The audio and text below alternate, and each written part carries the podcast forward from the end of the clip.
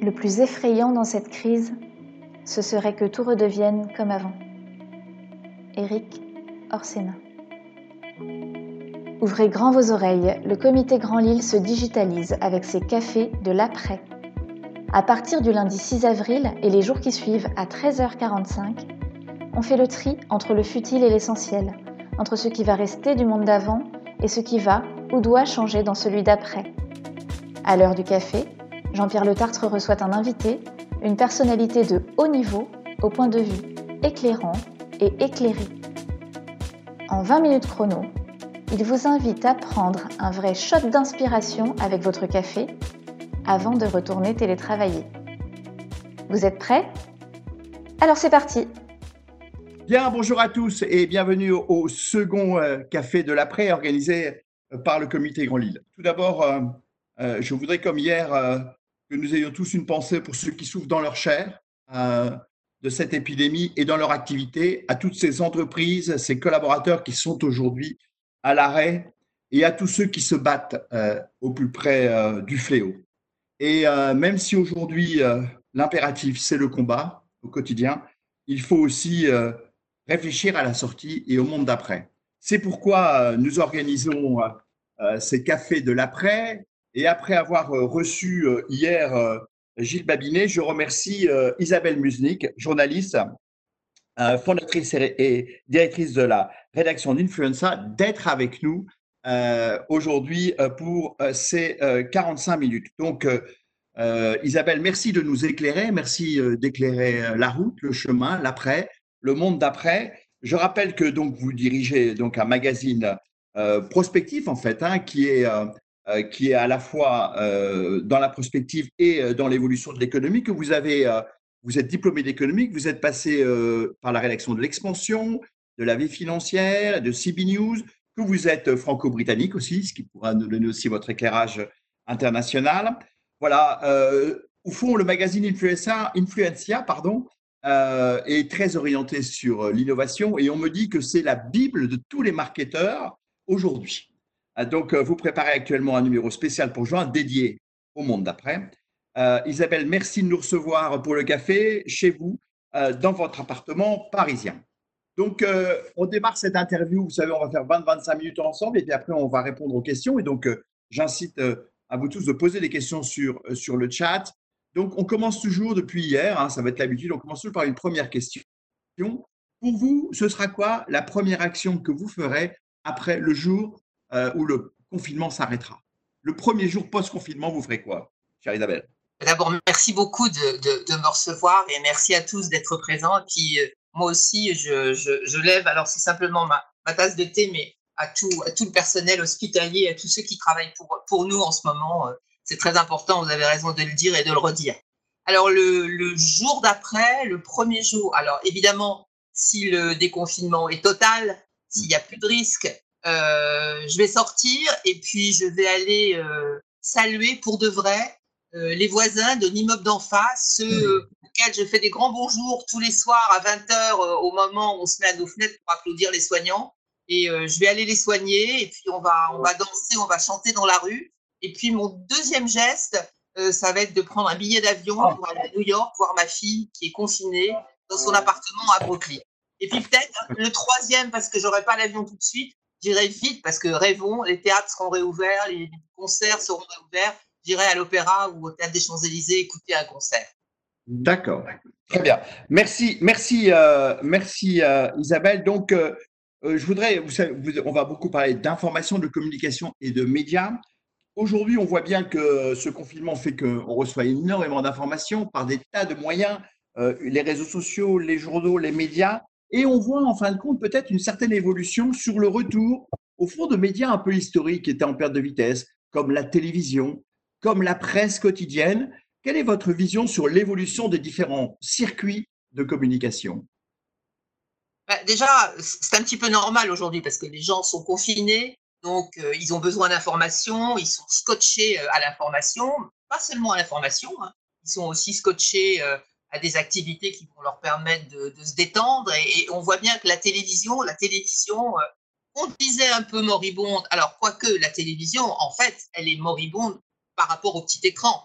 Euh, le replay, le replay est quelque chose de très très important. Quand vous parlez avec M6, par exemple, leur journal télévisé en replay, il, fait des résultats énormes. Et c'est vrai quand même qu'aujourd'hui, on voit que, les Français ont envie de s'informer.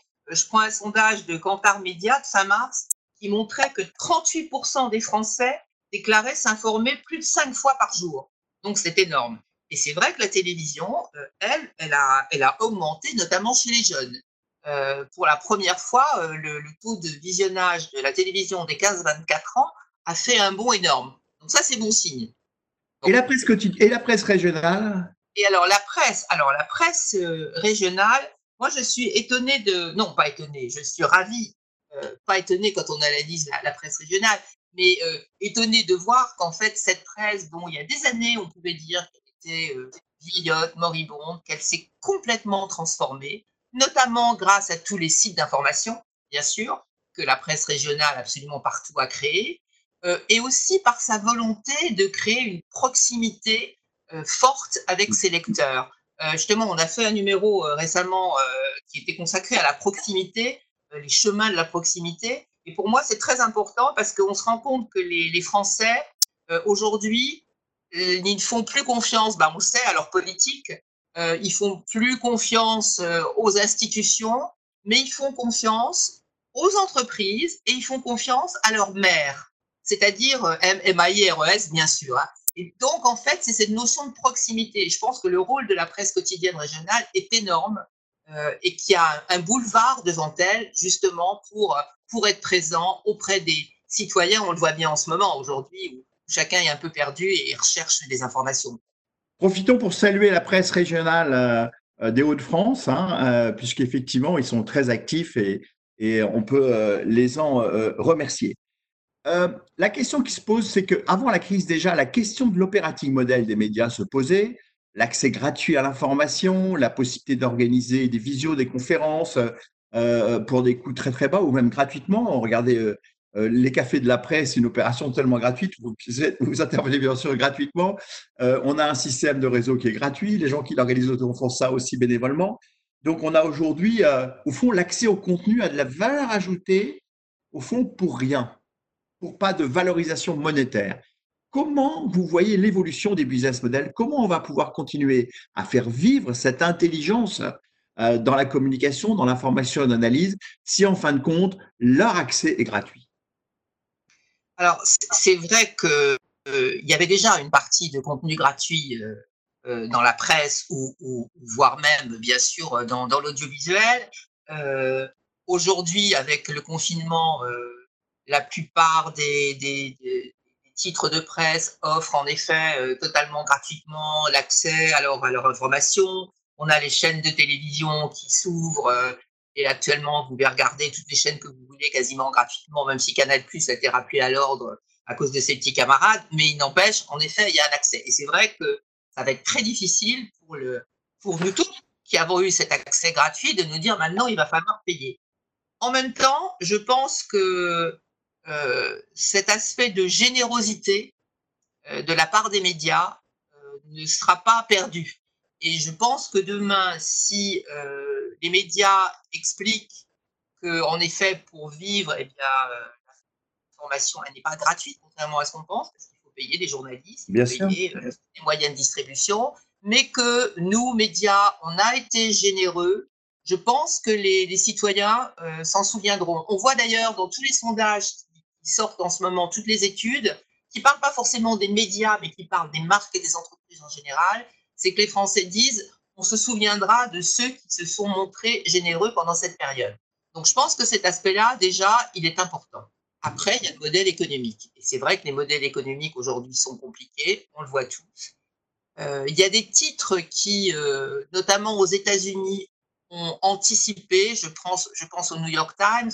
New York Times qui maintenant a une partie énorme de ses recettes qui viennent de la partie payante, des abonnements en ligne et puis qui s'est diversifié en faisant, euh, par exemple, euh, des verticales sur des thèmes différents. Ils ont lancé une verticale sur le food, la nourriture, pardon. Ils ont lancé une verticale sur les mots croisés, une verticale sur la parenté. donc, et elles qui sont payantes. Mmh. Donc ça, c'est un, moyen de se diversifier et d'avoir de, et des recettes publicitaires. Et puis, il y a des médias qui aujourd'hui créent des produits dérivés, d'autres qui organisent des événements, voire rachètent des événements. On l'a vu dans la presse régionale, course à la voile ou autres autre événements de ce type. Euh, et puis, je pense aussi que ben là aussi, tout à l'heure, je parlais de, proximité. Euh, en étant proche des lecteurs, donc en, étant plus impliqué dans les régions, euh, voire même dans les quartiers. Et puis j'oubliais aussi évidemment la diversification dans tout ce qui est consulting. Nous, c'est ce qu'on fait. On fait énormément de consulting auprès des marques et des entreprises.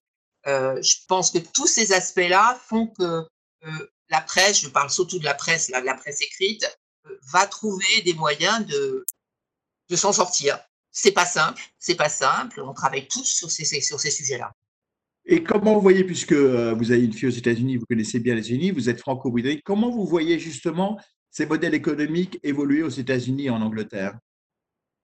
Alors, bah, alors, aux États-Unis et en Grande-Bretagne, la mauvaise nouvelle pour la presse quotidienne régionale, c'est que là, elle est en train de, elle est en train de mourir.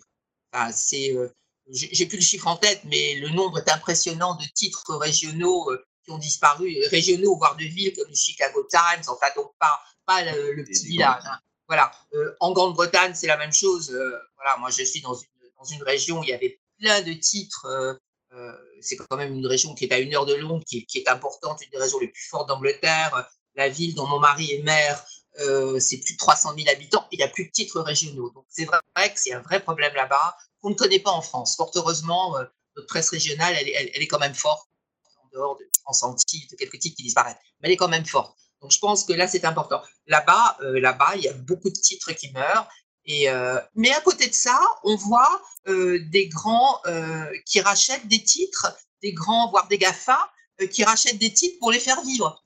Donc, donc je pense que c'est pas, il faut pas être pessimiste. Il faut pas être pessimiste, mais mais la presse souffre beaucoup plus là-bas, bien sûr. Je voudrais maintenant, euh, quand on parle de médias, de communication, d'information, c'est bien entendu tout ce qui est fake news.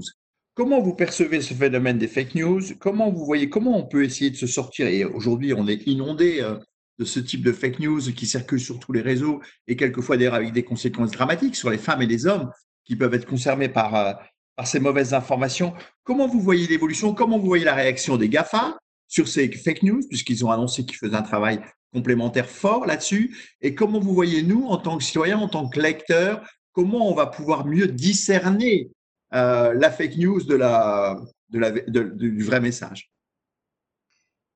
Alors, le phénomène des fake news, c'est une catastrophe.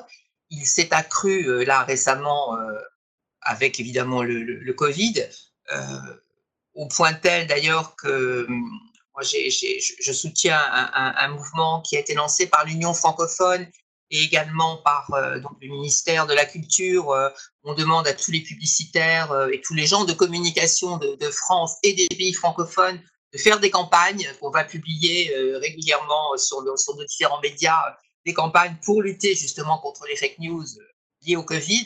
Donc, donc ça, c'est un vrai, vrai problème. mais je pense que les médias, ils ont un rôle considérable à jouer, véritablement c'est pas récent. Hein. Euh, il y a Libération euh, qui a lancé Check News, que vous connaissez, euh, qui vient récemment de dire non, non, non, non, il n'y a pas de décret, comme on, comme on le voit sur les réseaux sociaux en ce moment, signé par Emmanuel Macron pour faciliter l'euthanasie dans les EHPAD. c'est fou ça. J'ai encore vu ça. A pas, là, sur, sur Facebook, ce matin, quelqu'un qui, qui, qui enfin, qui me remontrait cette rumeur. Enfin, c'est fou. Euh, y a, vous avez Factuel, le blog de, l'AFP, lui qui avait expliqué que non, le corona n'avait pas été créé par Pasteur. Enfin bon, voilà. Donc, il y a quand même un rôle très important de, tous ces médias.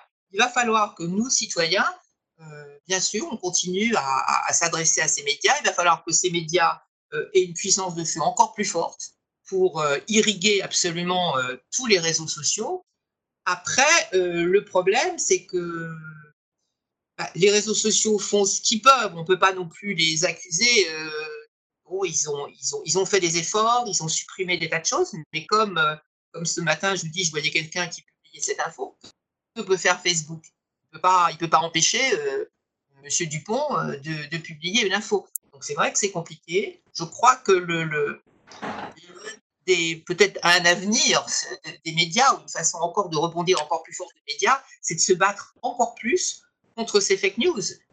alors c'est vrai que le problème, c'est que demain, eh ben demain, peut-être que les, ceux qui, qui, vont aller beaucoup plus sur les réseaux sociaux, qui auront peut-être moins de moyens de s'informer, ils seront plus désinformés que d'autres. il risque d'y avoir un peu euh, mmh. une société à, deux étages, ceux qui auront les moyens et ceux qui ne pourront que s'informer sur les réseaux sociaux.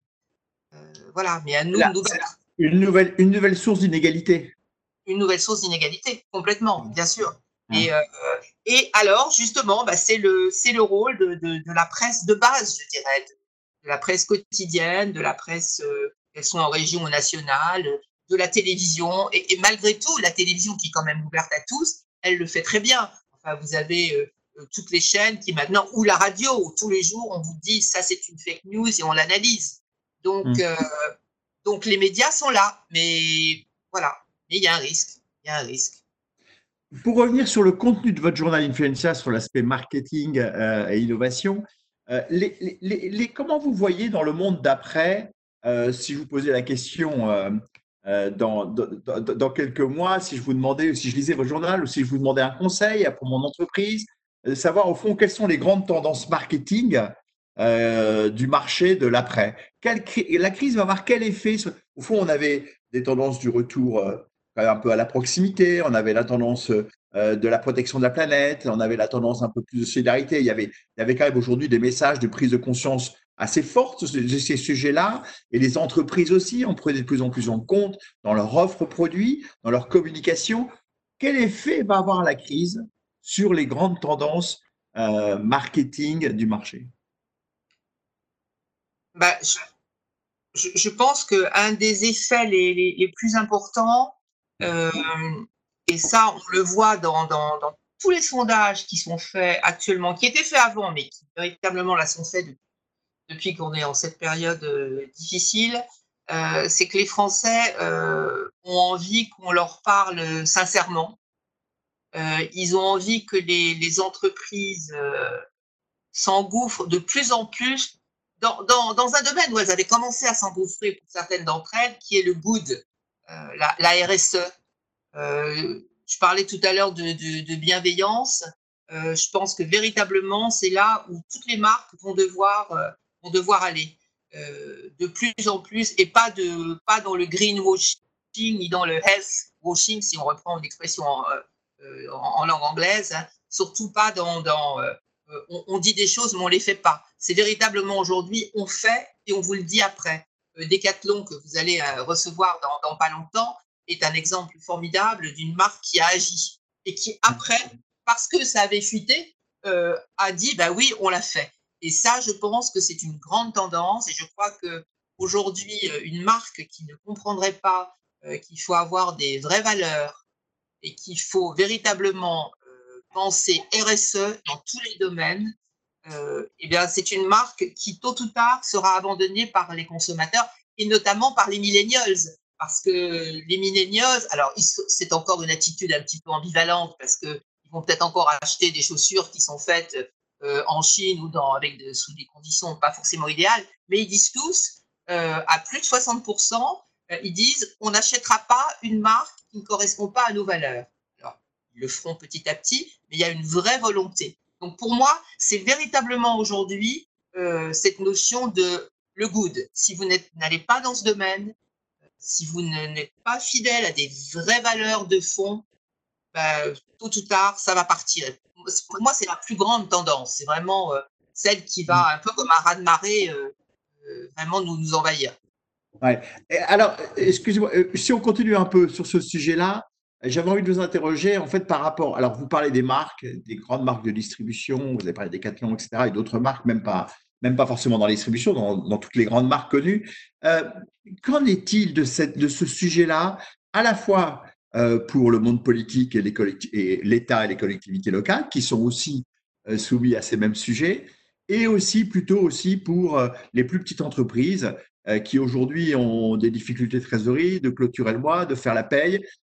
comment font leur leur parler de ces sujets-là, alors qu'au fond, la survie est une question du quotidien? Bien sûr, bien sûr, c'est un, un, vrai sujet. C'est un vrai ah. sujet. Je pense que les politiques, euh, je ne sais pas, j'aborderai peut-être pas trop ce sujet parce que. Alors, on va faire joker pour les politiques, c'est ça que vous voulez dire, Isabelle? Oui, voilà. Euh, et, pour, les PME, comment en fait aider les PME Alors, c'est vrai que c'est une question aussi que euh, les grands groupes peuvent se poser par rapport à leurs fournisseurs qui sont souvent un tissu de, PME, mais c'est aussi un sujet sur lequel il faut, pour moi, qu'il faut qu'on travaille, quoi, parce que le sujet concerne les citoyens, les entreprises de toute taille et bien entendu les collectivités locales.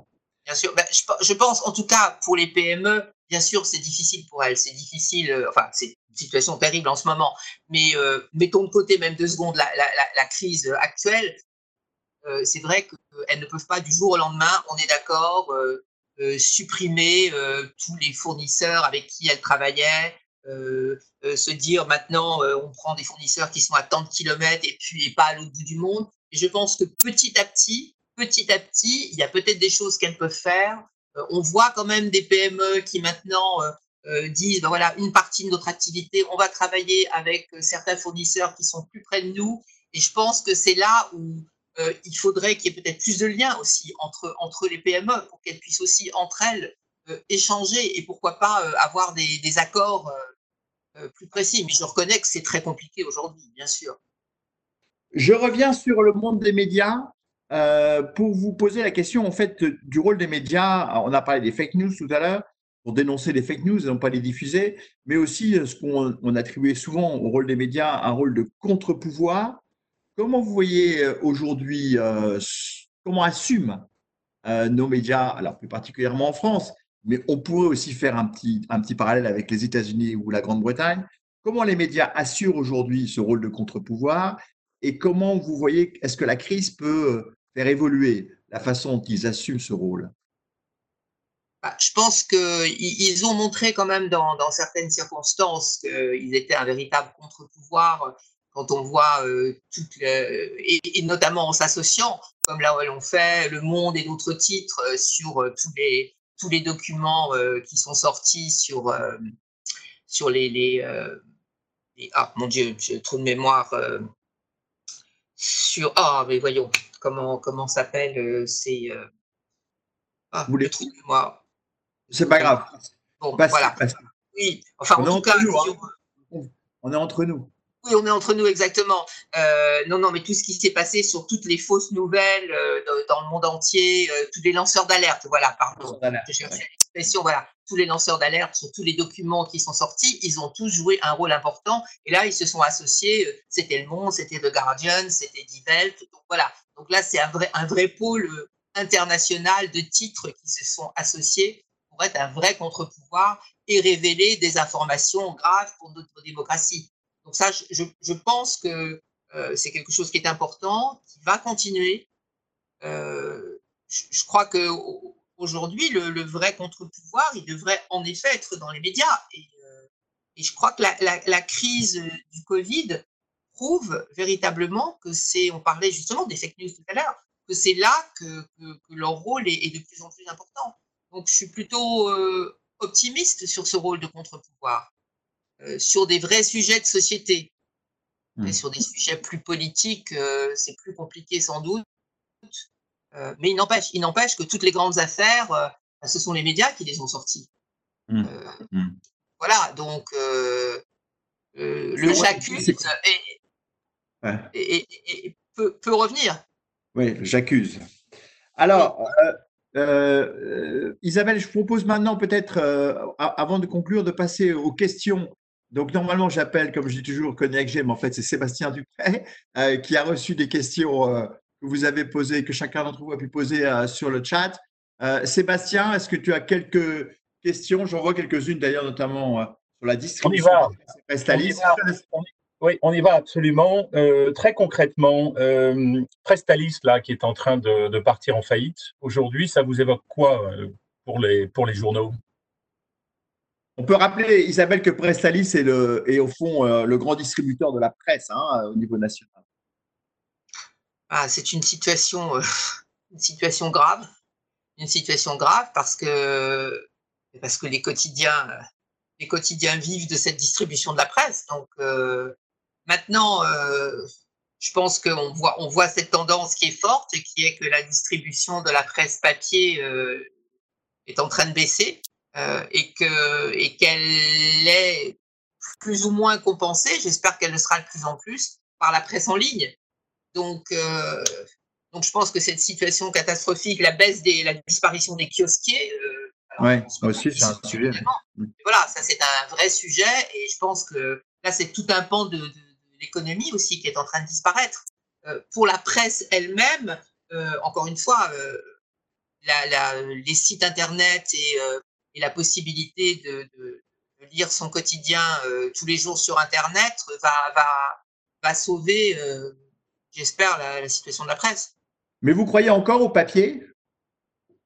Moi, je crois au papier, oui, je crois au papier pour euh, notamment tout ce qui est euh, euh, presse, alors plus mensuel ou trimestriel, presse de réflexion. Quand vous voyez le, le succès d'un mensuel comme Society, par exemple, qui est un véritable mensuel de société, pour moi, c'est ça. C'est véritablement une presse qui vous permet de prendre du temps, de réfléchir, euh, vous voyez, je prends un autre exemple. On avait une newsletter sur Internet et puis on a, on a fait un magazine euh, digital, HTML5, qui était très beau, qui exposait de partout. Puis un jour, on s'est dit, bah, on va aussi faire une revue papier. On nous a dit, mais vous êtes fous, passez au papier. Et en fait, ça a marché parce que les gens ont besoin de réfléchir.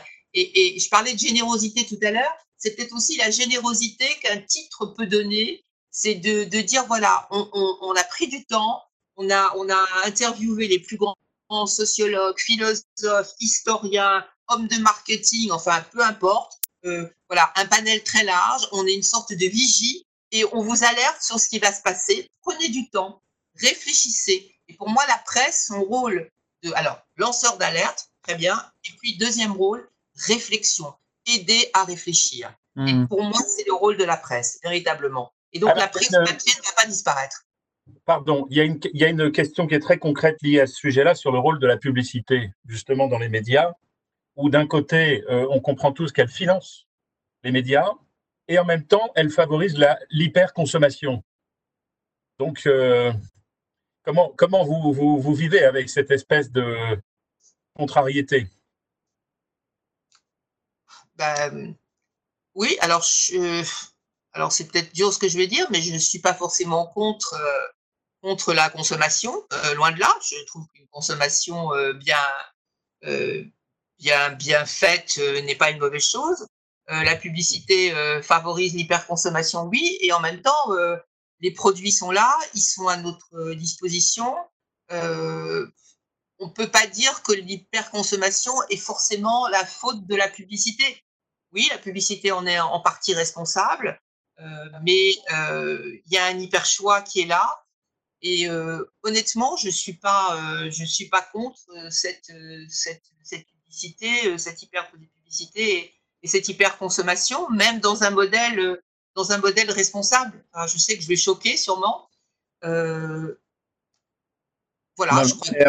on est là pour exprimer ses positions et ses convictions. Et, oui, après, après, alors, voilà, après, oui, oui, c'est non, c'est un vrai débat. On ne peut pas l'évoquer en, en, quelques secondes. Euh, après, il est certain que moi, je sais que je refuserais, par exemple, certaines publicités euh, pour le tabac ou demain si euh, si on libère le cannabis ou voilà. Enfin, il y a des choses que je n'accepterai pas parce que ça va à l'encontre de, de mes positions. Même si un titre n'a pas le droit vraiment de refuser la publicité, mais bon, voilà, il y a moyen. Mais euh, je crois qu'aujourd'hui, les consommateurs, euh, ils sont, ils sont libres aussi de choisir. Enfin, je ne hmm. pense pas qu'on on leur met un, revolver sur la tente. Alors, autre question concrète, euh, notamment autour de l'investigation. on a vu en France, mais dans d'autres pays, des émissions du type cash investigation, etc. On a beaucoup de chefs d'entreprise dans notre environnement. pour un chef d'entreprise, c'est une vraie inquiétude de voir Élise Lucet débarquer dans sa boutique un jour. Vous pensez quoi de ces méthodes? Euh, C'est entre nous, euh, Isabelle. Vous pouvez, Oui, non, mais je n'ai pas peur de, dire ce que je pense. Je, alors, je trouve qu'elle en fait trop. Euh, en même temps, alors, elle a révélé certains scandales et, c'est important. Euh, après, ce qui me gêne, euh, c'est qu'elle ne laisse pas la possibilité aux, entreprises finalement de, se défendre et qu'elle pour, pour moi, je, pense que quelqu'un est innocent avant qu'on ait prouvé qu'il était coupable. Et bon, ça c'est le, le, droit français, c'est pas le cas dans tous les pays. Euh, mais donc, je pense qu'il est important, euh, avant de construire un dossier à charge, d'écouter l'autre. Euh, et voilà, et ça, c'est ce qui me gêne. Après, encore une fois, elle a, elle a, elle a levé beaucoup de lièvres, c'est certain, mais elle s'est aussi trompée dans d'autres domaines. Donc voilà, donc pour moi, pour moi, un journaliste, c'est quelqu'un qui doit véritablement enquêter, prendre le positif, le négatif, le pour, le contre, ensuite laisser la parole à, à chacun et ensuite se prononcer. Voilà. Je pense qu'on ne peut que soutenir vos propos et approuver ce que vous venez de dire. Euh, autre question, Sébastien? Alors, on continue, oui, notamment cette notion de tiers de confiance des journalistes. Euh, la personne qui pose la question parle des médecins, des notaires, enfin une multitude de professions. Et aujourd'hui, on voit avec les réseaux sociaux que finalement, on se passe des tiers de confiance, puisqu'il y a la fameuse notion de pair à pair. Vous pensez quoi de cette, euh, là aussi, cette espèce d'ambiguïté dans laquelle on est tous? Je trouve que c'est une catastrophe. C'est une catastrophe de se dire qu'aujourd'hui, euh, on fait plus confiance à son ami ou à l'ami de son ami ou à l'ami de l'ami de l'ami de l'ami qu'au tiers de confiance. Euh, et voilà, on voit bien actuellement la façon dont les médecins euh, se, battent pour essayer d'expliquer que non, encore une fois, le Covid ne s'attrape pas comme ça, non, enfin voilà, souvenez-vous, le sida, non, ça ne s'attrape pas en serrant la main, enfin tout ce qu'on a pu voir. Euh, c'est une catastrophe. Euh, comment lutter contre ça Mais en étant, en faisant encore plus attention, en faisant des campagnes de communication, euh, en, soi-même, en s'exprimant sur les réseaux sociaux en tant qu'individu, mais en tant que journaliste, en tant que médecin, en tant qu'avocat. voilà, mais c'est un combat, il est difficile, il n'est pas perdu d'avance, mais il est très difficile. Et après, il faut aussi que les réseaux sociaux, ce qu'on disait tout à l'heure, fassent, leur job et, et eux-mêmes vérifient un maximum les informations, mais c'est un vrai, vrai problème, bien sûr. D'ailleurs, il y, a pour une part un certain paradoxe, je ne sais pas ce que vous en pensez, entre le fait qu'on n'a jamais eu autant d'informations et on n'a jamais autant douté de l'information qu'on reçoit. Au fond, quand on avait le, journal sur le RTF, sur la une, alors que là, franchement, on pouvait douter quelquefois de l'orientation qui pouvait oui. Euh, à ces journaux, au fond, personne ne remettait tellement en doute la parole. Aujourd'hui, on a plein d'informations, plein de canaux d'informations différentes et il y a un énorme doute et un manque de confiance dans la parole qui existe aussi d'ailleurs euh, dans les entreprises, hein, rapport à la parole du management, la parole du chef d'entreprise. Donc la question du doute est clé. Et, et au fond, c'est vrai que peut-être que dans le monde d'après, Isabelle, on pourrait euh, travailler avec, euh, avec vos confrères sur comment on arrive à, à euh, baisser le niveau du doute. Ah oui, complètement. Et ça, vous parlez de l'ORTF, euh, alors euh, plus, plus récent, mais loin de nous, parce que c'est la Chine. Il y a quand même la, première présentatrice de, news qu'ils ont créée et qui est une intelligence artificielle. Et, et donc, cette présentatrice, eh bien, elle ne fait que réingurgiter ce que le gouvernement lui a, euh, lui a lui a fait lui a donné à manger euh, et en plus elle peut pas se mettre en grève elle peut pas douter elle peut bon alors bien sûr c'est la Chine fort heureusement c'est pas comme ça chez nous mais mais là aussi c'est un vrai c'est un vrai problème c'est l'intelligence artificielle et tous les risques de l'intelligence artificielle qui n'a pas que des défauts. Mais voilà mais oui moi j'aimerais j'aimerais qu'autour de la table dans le monde d'après euh, que mais pas seulement les, les, les journalistes qui est comme vous l'évoquiez tout à l'heure enfin qu'il y ait des médecins, qu'il y ait d'autres professions et que tout le monde se mette à table et fasse un Grenelle ou des grandes assises de comment on fait pour, euh, pour faire en sorte que notre message, que notre parole euh, sera euh, entendue et qu'on et qu'on nous fasse confiance. Bah voilà, une bonne idée, voilà, une bonne idée, Isabelle, pour le monde d'après, c'est d'organiser le Grenelle de la confiance dans l'information. Ah, mais complètement. Complètement. Moi, j'avoue que je lance cette idée et voilà, tous ceux qui veulent, on y va, on travaille dessus. Eh bien, chiche, peut-être on peut le lancer ici euh, à Lille. Alors, question Guillaume, très concrète, qui, parle des bulles, ce que vous pensez des bulles de filtres, notamment euh, ce qu'on voit sur les, sur les réseaux, où à un moment donné, à cause des filtres et de l'intelligence artificielle dont vous parlez, finalement, on ne lit que ce que euh, a l'habitude de lire et on reste dans un espèce de, mm. de, focus qui est notre focus et on passe à côté de beaucoup d'autres réalités. Oui, ce que j'en pense, c'est que bah, là aussi, malheureusement que c'est un vrai problème, euh, que, bah, les réseaux sociaux ont, ont un modèle qui fait qu'on ne peut pas y échapper. Et là, j'avoue que je ne sais pas quoi vous répondre, si ce n'est que qu'il faudrait qu'il faudrait que les réseaux sociaux euh, travaillent. C'est à eux, c'est à eux de trouver une solution pour que ça ne produise plus. Mais comme tout est traité par euh, avec des, algorithmes, euh, j'avoue que je ne sais pas. Honnêtement, pardon de faire une réponse en, en disant je ne sais pas. Non, non, mais, c'est le début de la confiance. Hein. Ah, c'est de savoir dire je ne sais pas. Oui, parce que. Ce sera d'ailleurs un des éléments du monde d'après, c'est d'accepter aussi que des sachants disent je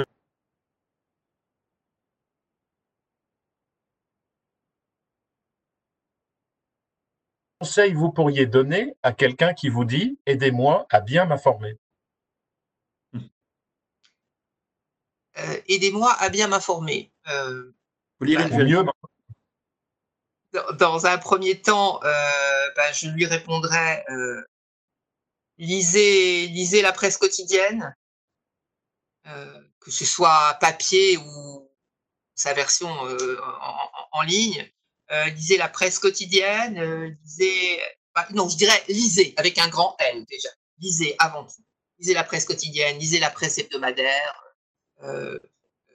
lisez la presse mensuelle, trimestrielle, lisez à tout prix euh, regardez euh, les chaînes d'infos, mais pas en continu, pas de façon euh, qui regardez les chaînes qui véritablement ne font pas du sensationnel, qui montrent ce qui se passe ailleurs, parce que pour moi c'est très très important. Si on veut être informé, si on veut comprendre le monde dans lequel on vit, c'est de ne pas se contenter de son petit village, hein, de son village français, mais de regarder ce qui se passe ailleurs, dans d'autres pays parce que, euh, que ce soit sur le plan économique, sur le plan politique, sur le plan sociologique, sociétal et autres, nous ne sommes pas seuls, nous vivons dans, en Europe, nous vivons dans le monde, et pour comprendre ce qui se passe chez nous, il faut comprendre ce qui se passe ailleurs. Donc, euh, informez-vous euh, et regardez véritablement ce qui se passe chez, chez, nos voisins.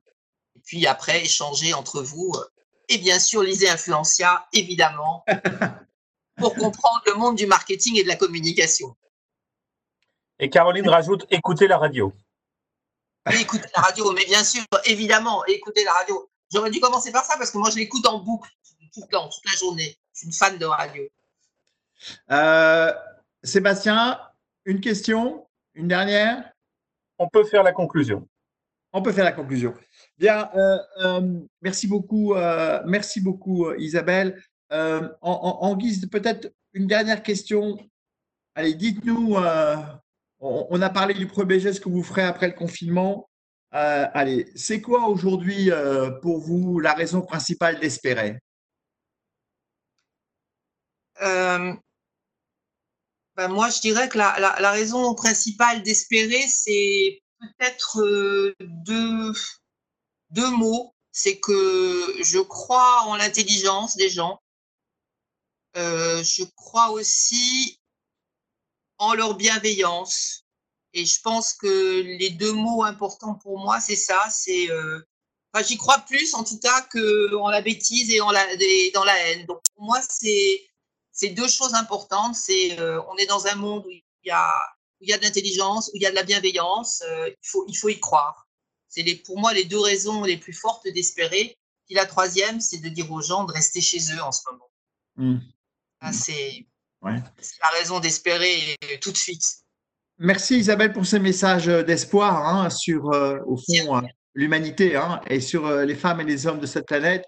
Merci aussi de vos messages sur, sur les médias qui sont, me semble-t-il, un vrai sujet parce qu'on parlait de la civilisation du doute, hein, qui est quand même quelque chose qui mine nos sociétés, qui mine les entreprises, qui mine la société, qui mine la vie familiale aussi. Et donc, je pense que les médias, les journalistes, votre profession, a sûrement un rôle à jouer euh, sur ces sujets-là et que c'est vrai que tout manquement d'éthique euh, sur une information, tout, manquement d'éthique sur un message, d'éthique, pardon, sur un message concourt à cette dégradation euh, de la confiance et à l'augmentation du doute. Et c'est quelque chose de, très, très important pour la suite. Et donc, militons pour un Grenelle de la confiance dans l'information. Appel, appel lancé. Merci donc pour d'avoir participé à ce deuxième café de l'après. Merci à tous d'avoir été présents. Je vous rappelle que euh, il y aura un podcast de votre intervention euh, sur euh, la plateforme Ocha que vous pouvez déjà sur cette plateforme écouter le café d'après de hier avec Gilles Babinet. Je vous rappelle que le café d'après, c'est tous les jours. Oui, je sais, on, a pris un certain niveau d'ambition, mais on va essayer de tenir tous les jours. nous aurons demain donc Eric Orsena, que chacun connaît, qui vient nous donner sa vision. Hein, euh, de, l'après. Je vous rappelle qu'Eric, en dehors de ses grandes qualités d'écrivain, a aussi écrit des ouvrages sur le moustique, euh, ce qui peut faire un lien avec, et qu'il est dans le conseil scientifique de l'Institut Pasteur.